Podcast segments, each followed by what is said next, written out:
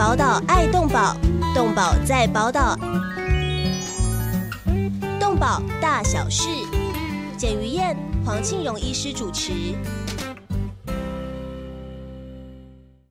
欢迎收听《动保大小事》，我是于燕，我是黄庆荣，大家平安，大家平兼安发财。为什么讲发财呢？各位一定看到，对，今天这个我们招财狗，这跟了我四十四十年、四十多年的狗扑满，呃，嗯，常常弄到我包不起来。哦，所以勤俭就是美德，这上面是铺满哦，哇，还有很多哎，如果都放五十硬币还得我我现在都了，不放这个，我现在放那个聚宝盆。更我常多，常说那个聚宝盆哈，人家说哦那个，我说很简单，我越用越多。嗯为什么？说越用越多？为什么？因为用的零钱，啊，零钱往那边丢，是不是越用越多？是，那这个要怎么拿出来？哎，还真的可以打破拿出来，哦，不用很打破，下面有洞。嗯，话说四十年前这只是全尸狗，对不对？哎，对，看起来有点像那个比特犬，哦、看起来就是它肉多一点，松一点。有有有血缘关系，哦，是是，它的血缘关系是怎么样呢？因为这条新闻让我那个犬狮是嗯。比较老的犬种，比特是后面培养出来的犬种。嗯。那在培养比特的时候，是看它凶狠，嗯。然后会打架，嗯，然后咬力很强，哎，是这些弄出来的，所以它是用来用来专门咬狗用的，啊，咬狗。咬狗。对，我就记得我在节目里面提过，我的舅舅他年轻的时候养那只大狼狗叫拿当，好，就是最后终于是被邻居毒死的。呃，因为那个狗是真的很凶狠，因为狼狗本身就是德国狼犬哈，本身就是护卫犬，对，对于所谓的我们家园或者是主人照照顾非常忠。嗯我以前养一只，呃，我叫它坐下，它叫什么？名字？叫阿龙。阿龙。啊，叫他坐下就坐那个阿罗威拉那个哦，嗯那种那个芦荟呢哈，嗯，那叫他不可以吃，他就不不敢吃，一直流口水不敢吃。但是你在我身边，最好不要乱动。嗯，你要乱动，你只要是手抬起来，什么，他的他的嘴就往你手上招呼，好招呼。招呼，但是它不会真的咬你，就招呼你就吓嗯死了。对哦，一只大狼犬站起来都比我们还高。对啊、所以今天讲的不是全是狗，今天讲的就是比特犬。因为《自由时报》这个新闻是说，明年三月起就全面禁养了。那如果你还要再养下去，呃，你就必须要赶快申报备查。哎，为什么现在比特犬呃要开放要呃开始禁养呢？是因为这段时间传出好多案例出，事太多了，咬死人咬死人的案子咬伤人、咬死人、咬伤狗啊。嗯啊，人家莫名其妙从旁边过就冲出来咬人一口，或者是，呃，人在旁边，他在车上也跳下来咬人一口，啊，他有的太多这种案例发生。是，那么这样子凶狠的比特犬为什么会来到台湾？那么为什么大家都喜欢养比特犬呢？看起来特别吗？比特犬是不是也蛮难养？第一个比特犬它本身不大，体型不大，中中型狗嗯哦，差不多十多公斤左右。那第二个肉非常结实。其实比特犬引进来的时间是在呃二十多年、三十年左右。那时候那时候台湾台湾尤其在中部嗯，赌狗，所谓那那个赌是赌博的赌，不是毒死毒它的赌。有，我当时听过，是赌博的赌，对，就狗互相打架，谁赢了就那个那个啊就赢钱嗯啊，在中部。哦、那时候包括我们潜伏进去想要拍照，都让人家叮咛说：“哎、吓人呢，卖我们翕相哦。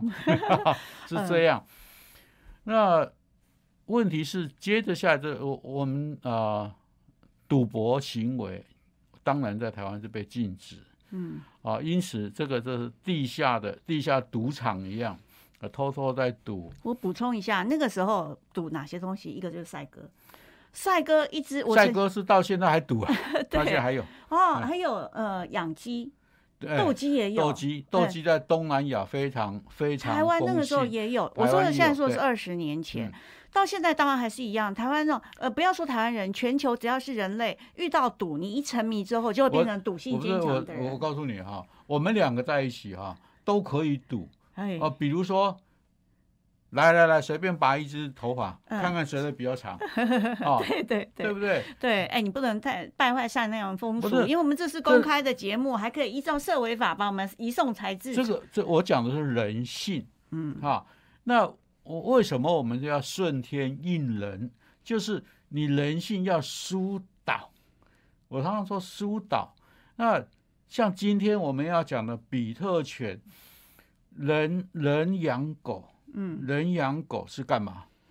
大部分人是说，哎呦，这只狗好窝心啊，陪伴，然后陪养来陪伴我，养来看家。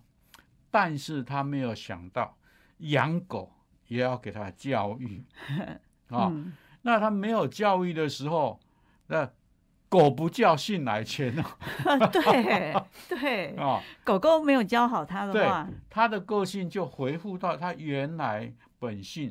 比如说，像我们常常在教狗的时候，只要它觉得不太好哈，然后它就很 啊，哎，你就你就让他了。对，那学的好像，没有办法和狗在一起太久了啊，让他一次，他下一次再往前进一步，再进一步，接着下来他就觉得说用这种方法对付呃我不爽的时候，用这种方法对付是对的，为什么？对方会让。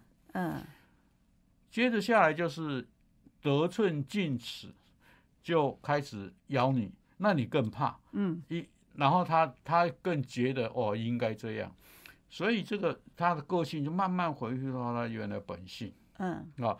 所以今天今天为什么我们说我们要来谈这个主题啊？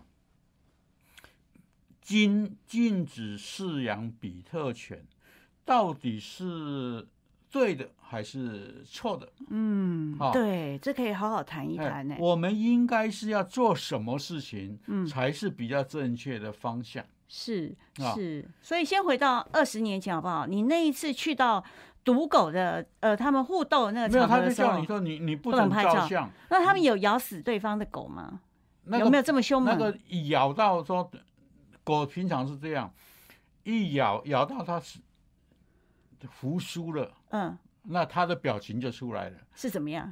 很简单，它要躺，对躺在地上，然后就该该叫，哦，嗯也不反抗了，对，该该讲，哎啊，那就赶快把它就是这样开。，嗷嗷嗷嗷哦，不，那个不不是这样，有的，尤其是这种狗在打的时候，基本上是还半路打，那咬咬小咬那个那个会发生惨叫。嗯，真正咬的头破血流很，厉害的，不是头破血流，是是直接在你咽喉锁喉，这个跟高佳瑜的男朋友一样，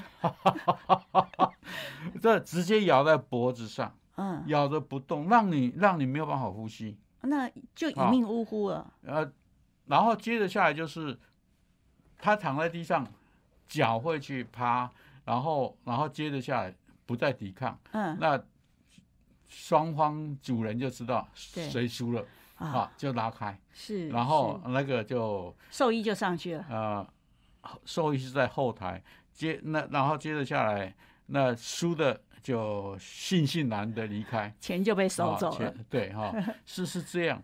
那你要知道说，他们训练是真的是就像我们常说，训练我们的军人、海嗯军陆战队一样，体能训练，天天要跑几公里，要干嘛，要做什么，然后咬力吃最好的肉，那个不是吃生肉了，那个是那个是呃营养是必然的，嗯。但是比如说咬力嗯。啊、咬到以后不放。嗯。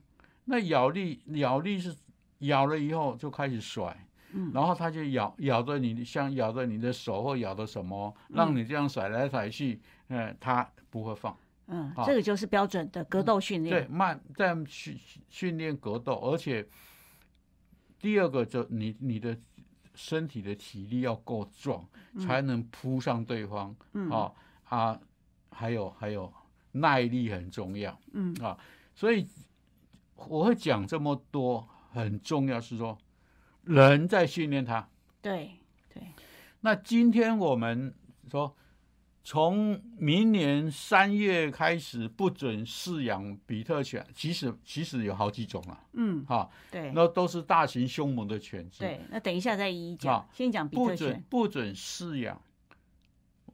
那我是觉得说，好奇怪哈，嗯，我们政府是不是开始要禁止禁止进口，不是进口，禁止那个开超跑 啊，因为开超跑他，每次超车的时候被拍到都时速两百多，对因为开超跑的人嗯，的态度，还有我对，们的下来之后还会拿棒球对，道路状况，而且他们的素质嗯，啊，出事情的频率，造成造成很多人受伤。嗯那我们是不是要禁止开超跑？嗯，哈，从这这个反过来说，狗咬伤人是因为主人没有训练它，没有教好它，嗯，所以让狗的个性改变。虽然它本身是训这个育种出来要做格斗的，但是你好好教它，那它自然知道什么状况之下它应该谨守本分。嗯，所以今天出来的问题，我个人认为不是出在狗，而是出在主人。嗯，好，对，那我们话说回来，我们有动保法，动保法，哎，你你你你以为动保法是禁止禁止狗吗？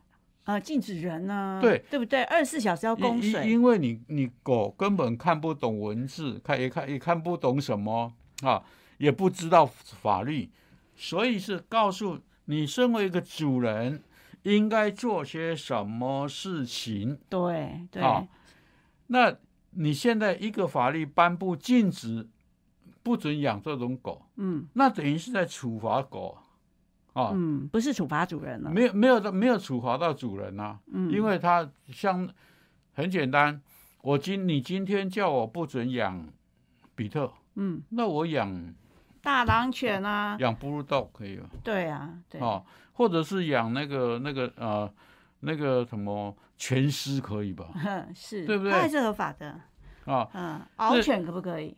獒犬也这一波也禁掉了，也被没有被禁止，嗯，是说獒犬你出去要具有防护措施，嘴巴就要戴着像对杀人魔的那个口罩，要这个牵着它，嘴巴要戴。其实养獒犬的时候，我的獒犬好乖哦。对，每个都为什么这么讲，啊？为什么？它只对主人乖啊，所以这里面这里面就是就出现说，我们应该教育的嗯是饲主，限制的是饲主。但是很不幸，我们今天把处罚放在狗身上，嗯等于是处罚了狗。狗是不是很无辜呢？嗯，讲的很有道理哦哦，因为呃这一波禁掉比特犬之后，如果你呃遵没有遵照配套措施，也没有申报，你继续养，可以罚多少钱？五万到二十五万，而且还可以把你的犬只没收。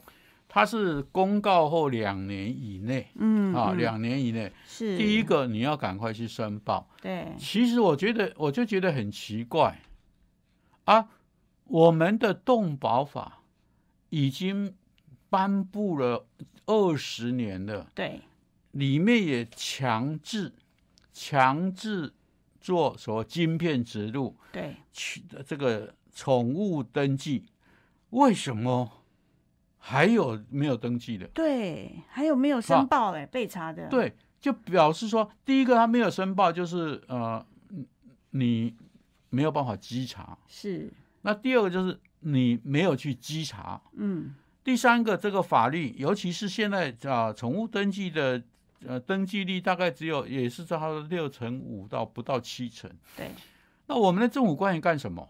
嗯，啊，一天到晚叫人力不够，一天到晚这里花钱那里花钱，嗯，那这个是强制执行的，而且你要是不去做登，不做晶片植入，不做犬籍登记的话，可以罚多少？就是一千五一呃一千五到七千五，而且可以连续罚，反正你你看到就罚，你对。看到就罚哈。还有我我们常我常常说，三来你不来我去，嗯。意思说我们可以制定很多的奖励办法，鼓励民众对，来这个就犬籍登记，是，啊，晶片植入犬籍登记，为什么不做？对我我我说这不是政府怠惰，对。其实目前就是这样，因为呃太多的比特犬哦，不是它哦，就比特犬它不是咬伤比特，对咬死人的情况，那所以在呃没有办法去解决事情的前提之下，我们现在呃明年三月起禁养了比特犬。但接下来我们要讨论的就是，除了比特犬，那么其他凶猛的犬只，獒犬、日本土佐犬。呃，纽波利顿犬，还有什么阿根廷杜告犬、巴西菲勒犬等等，这些要不要被禁养呢？等一下我们请问专家哦，专家也就是我们黄庆荣医师，来请听坤杰进阶公个是个蛋。动物保护工作不仅仅只是关心流浪猫狗而已，而是包括了在天空飞的、地上走的、水中游的各种动物。在专业化时代，从事任何一种物种的保育工作，都需要专业的人才与大量的物资长期的投入，才能显示出成效。成立一甲子的社团法人中华民国保护动物协会所秉持的宗旨是公平、公正、公开、透明、公益，对所有善款都善尽了管理与运用的责任。为了让协会发挥更大的功效，继续为社会做更多的事，急需要社会各界大力支持。捐款专户：社团法人中华民国保护动物协会。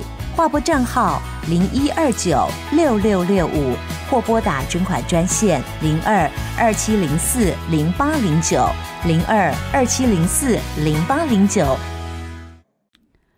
欢迎回到动保大小事，我是于燕。我是黄庆荣，大家平安，而且兼发财，我们太需要发财了。啊，是哎是，尤其现在做动保的志工那么多，其实没有，每一个都要发财，啊就所有国人都要发财。哦是哦，大概多少碳级碳多少级嗯啊？所以回过头来说，比特犬被禁了，它到底能不能解决问题呢？因为下一只别种狗一样凶猛的狗会进来。那所以第一个当然是政府纳管，呃，要管的时候依法行事。那其实我们黄医师在节目里面多次呼吁了，这要花的钱没有那么多，一次就是把所有的狗狗全部晶片，然后接着呃，就是你觉得它不是那么就有一定的，一定把它结扎。其实问题是一次解决，不是我，我不是讲说，你看，呃，有人说要搞一个猫公园，对不对？嗯，那我我们台北是不是有狗公园？嗯，对啊、然后狗公园在哪里？北安路大直那一带。那个七迎迎风七广场，七号七号水门那边，对对，你会去吗？呃，它离我比较远，啊，而且我是猫派的，对。我，我特别去猫公园看，意见真的很多。这两天要加装路灯了，就是小姐在吓我，是是，所以 就受不了。所以我就说，我我们这种呃想到什么做什么，没有统没有统一规划。第二个，我们做任何措施，应该是叫做福国利民。嗯，那更重要是说，我要做这个对什么样的人有好处，然后这个好处呢能够促进什么？我常常我我常常说很简单，比如说我大安森林公园，我画出十分之一嗯围起来，当做狗公园。对，啊，而且我责成或者是轮班请那个动保团体，每天在那边进门要嗯。进门、要扫晶片，你有的我让你进去，你没有晶片的，很对不起，我现场有兽医有做犬有做那个啊、犬籍登记，因为现在手机都很发达，我们透过手机就可以联网，就可以上去做做登记这些。对啊，App 一下载就 OK 了，那本身就已经有这个有这个资历网站了嘛，就直嗯接上网去登记就好了嘛，哈、对，晶片植入之后去去做登记，那我就让你进去。嗯，啊。除了除了一个是可以做教育宣导以外，也可以利用这个机会，真的是好好的将附近附近所有要进去的狗，通通植入晶片做犬籍登记。那这些工作除了这个之外，我们其他都还有可以好好的去去帮助所谓的事主做好这些工作。嗯，啊啊，问题是我们有没有做？尤其是我们一直认为动保团体那么多，我们其实动保团体它本来成立的初衷是希望说能够帮助帮助这些狗。帮助这些猫过得更好的日子，帮助政府做的更好的事情。问题是，呃，既然他有理想，就会有意见。有意见，我们的政府当做你来捣我的蛋 啊！就像我们那些出选出来的议员，呃，只要是反对反对党的，嗯，我们的是主政单位都认为啊，这些人来捣我蛋的，他们没有想到说。我们是希望能够利用不同的意见，哈，而且让你去思考，然后就来帮，让你思考之后能够做更完容的、更完容的一些啊建设计划、政策什么，把我们的不管是国家也好，或政府也好，是。地方政府要做得更好。对啊，上次黄医师提出这个建议之后，我就非常好。那么我有跟呃几个公做公益体系的朋友讨论，这可行的方法这样啊，如果地方没有钱，是由中方中央假设他拨呃一个一千万元，先假设一千万元的呃这个解决流浪犬方案的专案计划。然后但是如假设只有一千万的话，其实你要求给六都，你就是各给五十万。然后五十万之后，六都必须相对提拨一倍或两倍的预算。那假设台北市很有钱，呃，动保处就相对提拨一百万，那我就给你五十万。那这一百五十万元呢，希望你用一个专案发包，发包就是限制协会或基金会。呃的动保团体可以来，可是你这一百五十万要全变全部作为经费之用，就晶片费用之用啊。那这样假设六都里面是这样，剩下的钱就是再去处理哦其他县市非六都的县市，但是非六都的县市没有这么多钱。但是你这样的时候，相对很多的协会，它其他职工或其他它内部有募款，其实啊，就可以在你的大安森林所说的大安森林公园开始落实这些。其实啊，其实啊。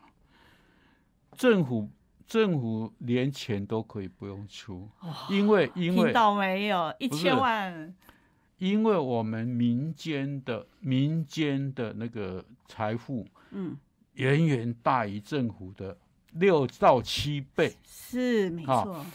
那今天你只要是政府政府有心愿意出来呼吁，然后找几个像以前。各位知道，郭台铭曾经在我面前说：“我一年给你一亿，你来帮我做事，好不好？”啊，后面听他讲，我说你不懂，因为我们做这个是教化人心，每个人捐一百块就够了。所以你拒绝那一亿元。所以我就我就说对不起，我对中华民国保护动物协会的承诺还没有还没有完成。嗯，啊，那其实你想想看，郭台铭。它本身光那个 BNT，它就可以几十亿出来，四五十亿了。好，那我们我们做这个动保的预算，说老实话，只要几亿。嗯，你刚刚讲了几千万，我都觉得说你怎么这么小看？呃，不是，是你的这几万千万只是晶片费用。其他就是募款用。你想想，晶片一个一个一百多块而已。对，哈。那你说现在的流浪犬还大约还全台大约多少？现在流浪犬的，我们讲估计它二十万只，但是这个二十万只你要做绝育啊，要捕捉、绝育，然后收这个收容。对。接着下来，我就说，我一直说，我们的狗来户方案。果来户方案到到那个嗯果园里面，哈，是在帮助果农赶猴子，然后这些野生动物。那这个东西你也不用政府出那么多钱，什么？你想想看，几亿去盖一个收容所，收容一个三三五百三三百多只而已，太不划算。哈，那像这些，然后在那边。现在又零扑杀，又在那边养一辈子，这样对狗也没有福利。政府又盖了盖这些，没有必要花了那么多钱，也嗯不能发挥功能。因为我们现在又发现说，好，你你花那么多钱盖，结果我们现在外面的流浪狗越来越多，然后流浪狗你又抓不完，嗯然后抓不完，然后接着下来决议也决不完，然后嗯。很多就没什么钱，对，好对，因此这种恶性循环之下，我们好不容易好不容易呃十多年收拾，我常常说我们收拾这些狗的成果，嗯。现在慢慢又回去，环境又恶化了。嗯。啊，然后再加上我从刚刚刚刚那个呃禁止饲养比特犬犬的政府思维，就是嗯做什么进什么，做什么。那我干脆我我干脆建议政府从今天开始公布，明年六月一号开始。禁止全台湾的这个宠物宠物店关掉，什么这个繁殖场 是不是关掉？嗯，这是不对的嘛。对，哦。所以应该是呃，如果是这样的话，是不是如果你要进口比特犬，必须有相对的教育，而且政府也应该针对，如果你要养的是凶猛的犬只，哦，就是饲主要负教育之责任，或者是进口商，或者是宠物业，那现在有一个有一个像新北市嗯，啊，他们在在以前的处长就说，呃，那你要养狗要先来上课，这个不好错哎，上课之后，问题是上课之后呢，很像就锻炼了 啊，应该你养狗你要有这个素养，该怎么？接着下来就是我们的政府政政府机关随时去所谓的访谈，或者是、呃，我常常说，其实。哎，你管我，你管我比较好的方法是和我做朋友，嗯，嗯哈、因为朋友影响朋友最快。对，那在这种情形之下，我们应该政府其实可以说啊，搞一些什么什么社群狗记什么，政府主动建立，嗯。由同台之间去互相影响。嗯，那在这种情形之下，有风吹草动，马上知道。对，啊啊，我们政府该做的是做些，你像现在弄一些，呃我总觉得不切实际，然后啊，听信一些什么人在讲什么，然后啊，就后面就跟着起哄，嗯，啊，然后把就把我们这个整个状态越搞越糟糕。然后我最痛恨的就是我们的政府很喜欢盖蚊子馆，好、呃，你想想看，这些我我们狗来户家园的狗舍，你可能看到是呃这个什么简单的一些狗舍，嗯。但是足以遮风避雨，对。啊，而且也不用怕地震会震垮它，因为都是简简便型的设施。嗯。那你政府盖的第一个那么大的地方，然后居民反弹，对，第二个那么多狗聚在一起，聚在一起之后，我常常一句话，进去之后嗯。大概就出不来。啊，是好像好。进了少年少府院一样，就对。凶狠的会更凶狠，进去之后，小弟会变大哥。为为什么？因为因为要生存，嗯。生存在狗只有靠打，嗯，所以就小偷变中偷，中偷变大偷，啊，是。大偷便是超超这个超级神偷。去，去我我们整个社会不就是这样吗？但是如果明年哦，就是开始禁养之后，会不会有饲主开始遗弃比特犬？遗弃要遗弃，早就应该会遗弃了，嗯啊，不要到明年了。对，那问现在的现在问题是说，那如果比特犬很凶猛，它被遗弃到山里了，现在的问题是说，你平常乖的它不会遗弃，嗯，它实在实在是受不了了，会咬人，会干，连主人都咬的，它才会说，哦，糟糕，又不能养，又不能怎么样，嗯、干脆丢了，哦，嗯丢了丢了，而且还不是丢附近，是跑到很远很远的地方去丢掉。嗯，哦这个我心里最舍不得啊！以前有个邻居，他家里不能养猫，他把那只猫丢到好远的山上，隔了一个月之后，我就看那只猫回来。所以我，我那个时候我还很小，我就在巷口偷偷的养那只可怜的猫。它走了翻山越岭一个月，回到家里是猫哎、会啊会啊，二十几公里没有问题啊。是而不是有一个我觉得好舍不得哦。有有一个小说，呃，它是实际上的，它从呃美国的呃东东北部哈开车到佛罗里达去度假，就嗯带着他的狗，对，然后结果要回家找不到狗，狗丢了，对，他只好自己回去。过了几年以后，他忽然在在他家门口看到那一只狗回来了，嗯，人生相逢，狗狗还对认得他吧？就相拥而泣，跟着回，他就是沿着循着沿路慢慢慢慢走了好几年，走回来了应。该变瘦柴如骨，骨瘦如骨柴瘦如柴，嘿，没有错，因为他他又要回家，又要辨别方向，然后又要只找东西吃哈。对，那但是你想想看，中狗成这个样子，但是我又要讲回来，它在野外生存，它要不要去捕捉野生动物吃？要啊，那野生动物要要，对，野生动物要是有像你看现在的啊、野生动物要是有人畜共通传染病，尤其是狂犬病，嗯，它会不会带回来？会，有可能哈、嗯因此这在这边我就常常说，利用这个机会警警惕失主说，我们要注意啊，丢狗可能的后遗症就是把传染病带回你家。对。那现在怎么办呢？他又不想养比特犬了。所以现在我们政府不收是很麻烦的。是是，所以我们恐怕要未雨绸缪，因为到明年这些凶猛的恶犬很恐怖哦。哎，我们还没有讲，那么獒犬要怎么训练，土佐犬要怎么训练，还有纽波利顿犬它长什么样子啊？纽波利顿哦，哇，那个跟那个连我都怕，我们等一下再讲。呵时间到了。对对，我们要先休息一下，进个广告，马上回来。动物保护工作不仅仅只是关心流浪猫狗而已，而是包括了在天空飞的、地上走的、水中游的各种动物。在专业化时代，从事任何一种物种的保育工作，都需要专业的人才与大量的物资长期的投入，才能显示出成效。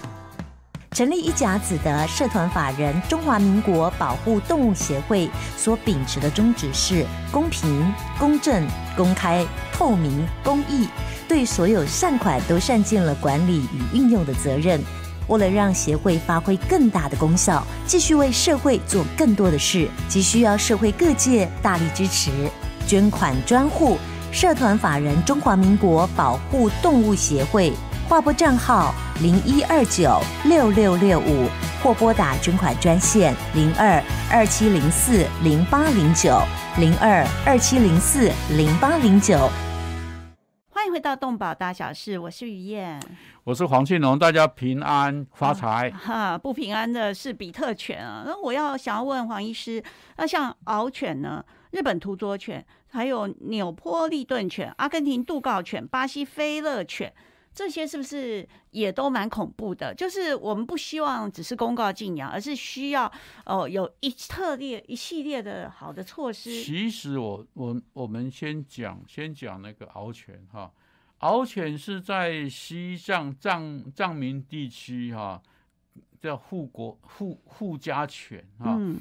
它本身对它对于所谓的狼啊，其他的那野生动物哈的看看家能力非常强，体格也很壮。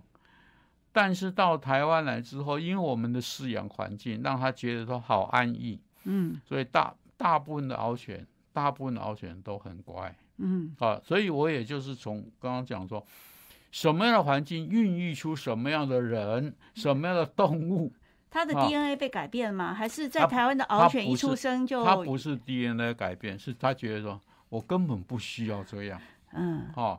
因此，慢慢的，或嗯，嗯但妈妈没有教他的，一出生就分离的獒犬也知道要这样吗？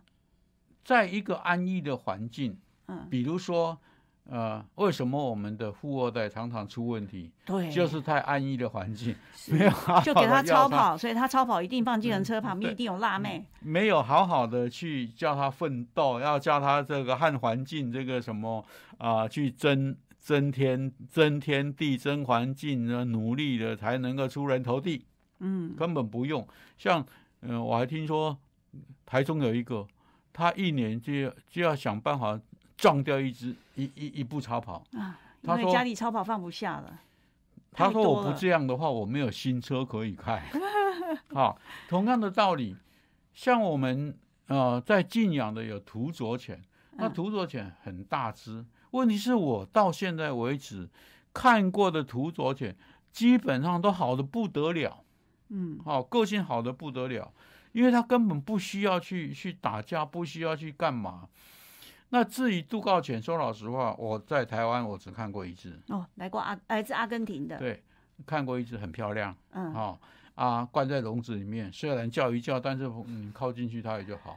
所以是，所以我就说，我们我们颁布禁止这些犬只，结果是这些狗受到迫害。嗯。哦，我必须要用“迫害”两个字，受到迫害，真正需要处罚的是主人。嗯，对，好、我因此我们是不是要去思考？呃，我们不管是呃做事情的思维也好，或者嗯是处处理事情的态度也好，是不是要去追根究底去找原因，而不是只针对现象去禁止对啊？对。禁止当然是最后一道手续了，但是前面的所有的动作都没有做，就是突然把它禁了之后，一定还会有下一只狗狗或下一个凶猛的东西，就是需要善后嘛。哦，那么呃，这个跟满 农田里的蜥蜴呃，不是也是一样吗？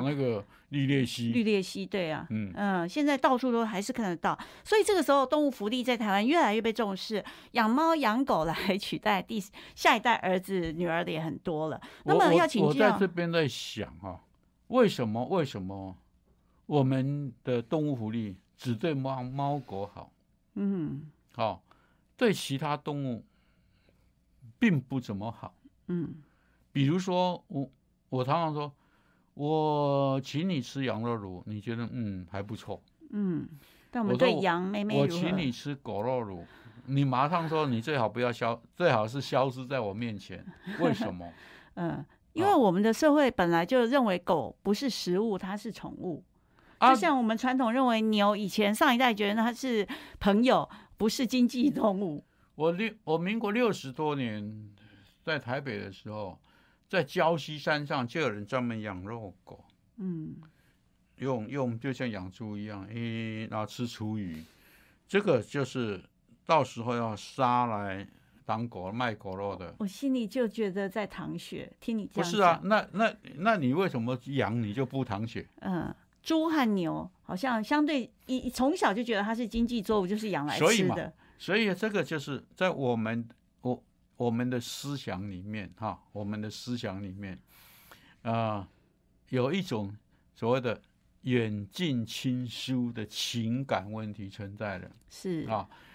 为什么以前在饥荒时候说易子而食，嗯，那吃吃人肉对不对？是啊，嗯，是我听到的是一则叫了，不易子而食 啊，是因为他不是我的小孩，那嗯我为了要活下去，所以杀了他当你说的是大洋洲的食人族的故事，他们是这样不这不是大洋洲，哦，我们中这是从这个华人也是这样，所有的人类嗯在饥饿到没东西吃的时候，就可能出现这种现象。大洋洲是这样，它那个真的有食人族，它那个山是真的很难过，很难爬，就像我们童话故事里面的玻璃山。啊，食食人族，这当然是不是现在？现在大洋洲也没有这样，它就是大洋洲第一高峰吧。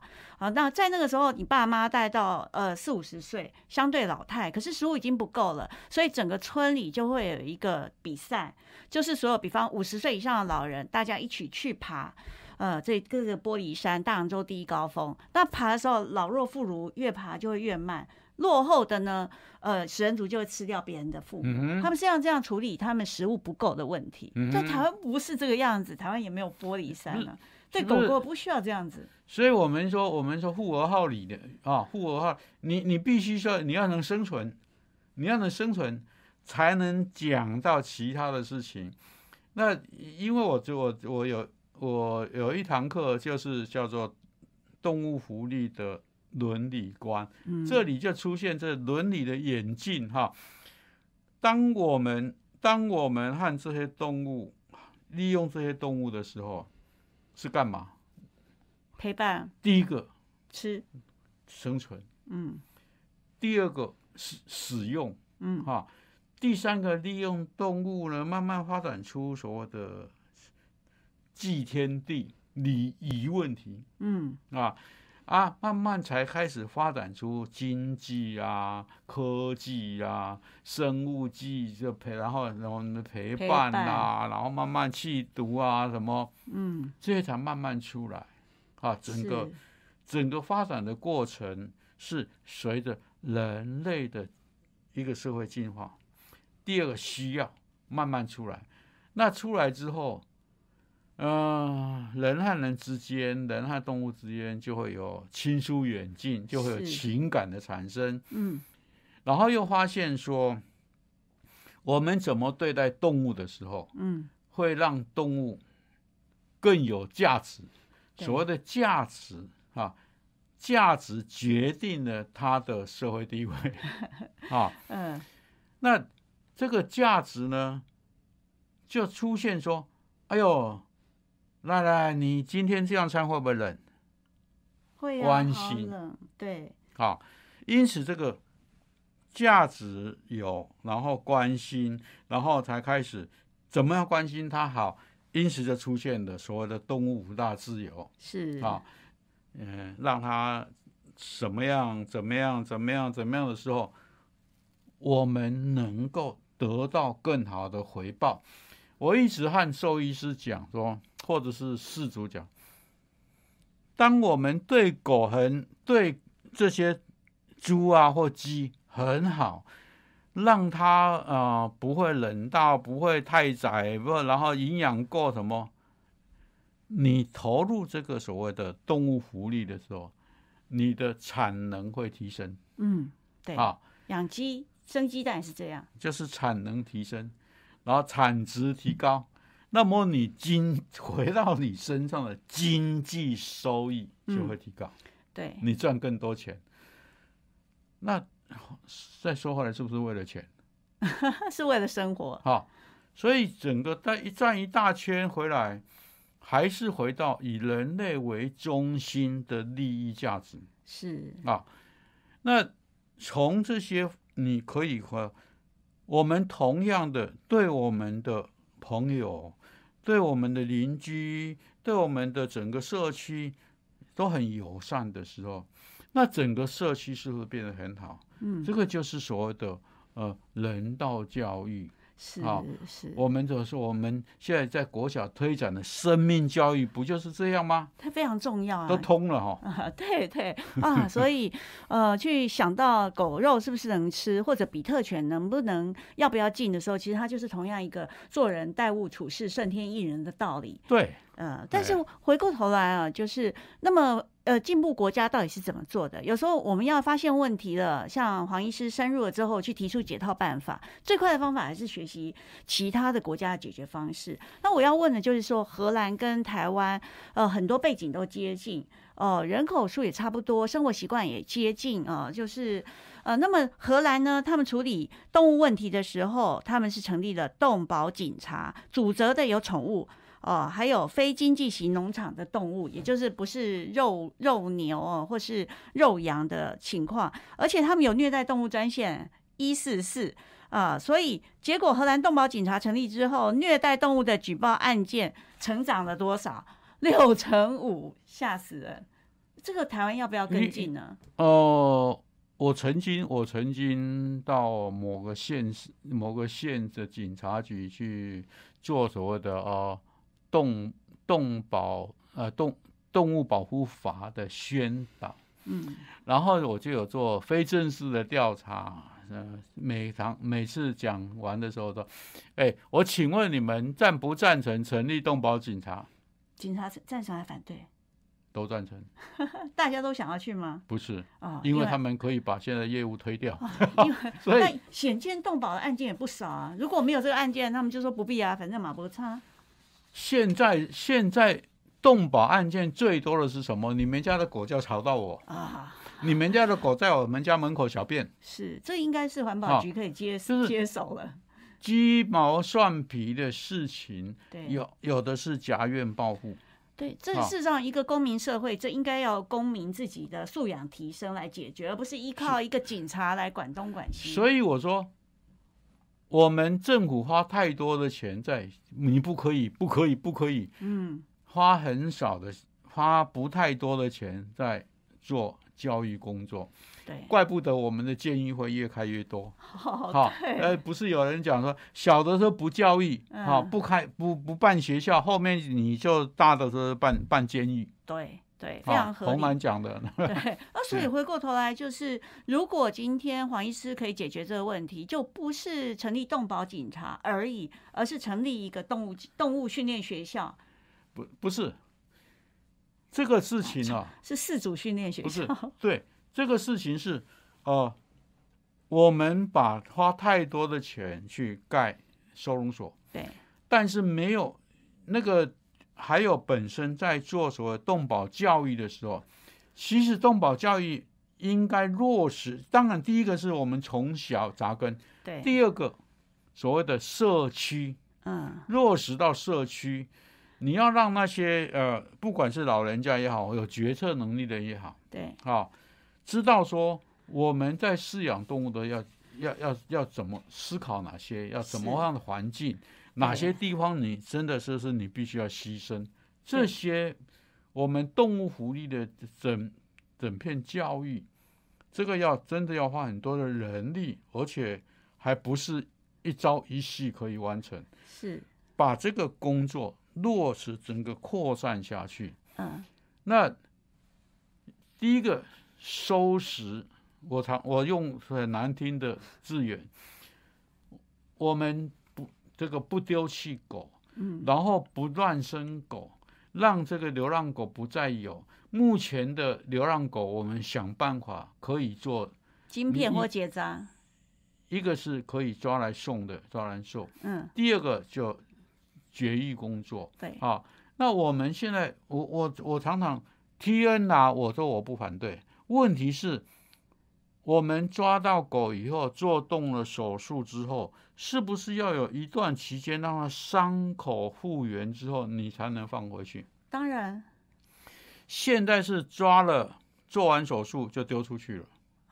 惨无好人道，所以这一这一段期间，尤其是第第六、第五、第六天，伤口因为肉芽组织在长，伤口会痒，所以呢，就会把那个线拉开，然后有些就肠子跑出来，啊，然后就这样母死亡。舍不得，好、那像这些，我们这个 TNR 这一段工作有没有做好？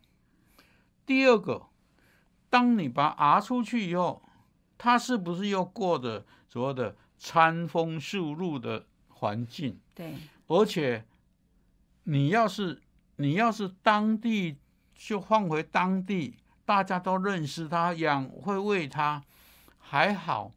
问题是很多人说，哎、你你你做，但是你不能放我这里哦，嗯哦，那怎么办？嗯，就把它往山上丢啊。包括我们现在不是有什么 TNR，因此有很有公家单位、公立公家的收容所都有抓，他为了要降低收容所收容所的这个紧张程度，嗯，抓来之后绝育，绝育完之后还好，他们嗯、呃把是不是有让他这个呃伤口弄好？那有些是弄完以后就把它丢到山上去。嗯我们曾经看过，就有记者拍的照片，那些个还在昏迷的狗就一个一个呜呜排着嗯，啊，那这样是不是对的？这当然可以依啊违 违反动保法那，还是可以把它送办我我我跟啊你，讲哈，我我们双标，政府嗯做可以，嘿 民啊间不行，啊，人民哈和那个政府比较好的，利用这个也可以。嗯，你要是你一般老百姓，你就死定了，像这种案子如果啊闹大了，对政府的伤害也非常大，没有办法，没有办法，因为这种事情，这种事情，我只有讲一句话：全台湾的各地都受到流浪狗的损害，但是竟然我们的人民能够忍耐到都没有声音，只是发发牢骚而已。对，好，那再来更重要说，当你 T N 拿之后，这些狗没得吃怎么办？嗯，你是不是要排班？我就说要排班去去让这些狗好好的这个有东西吃，让它终老。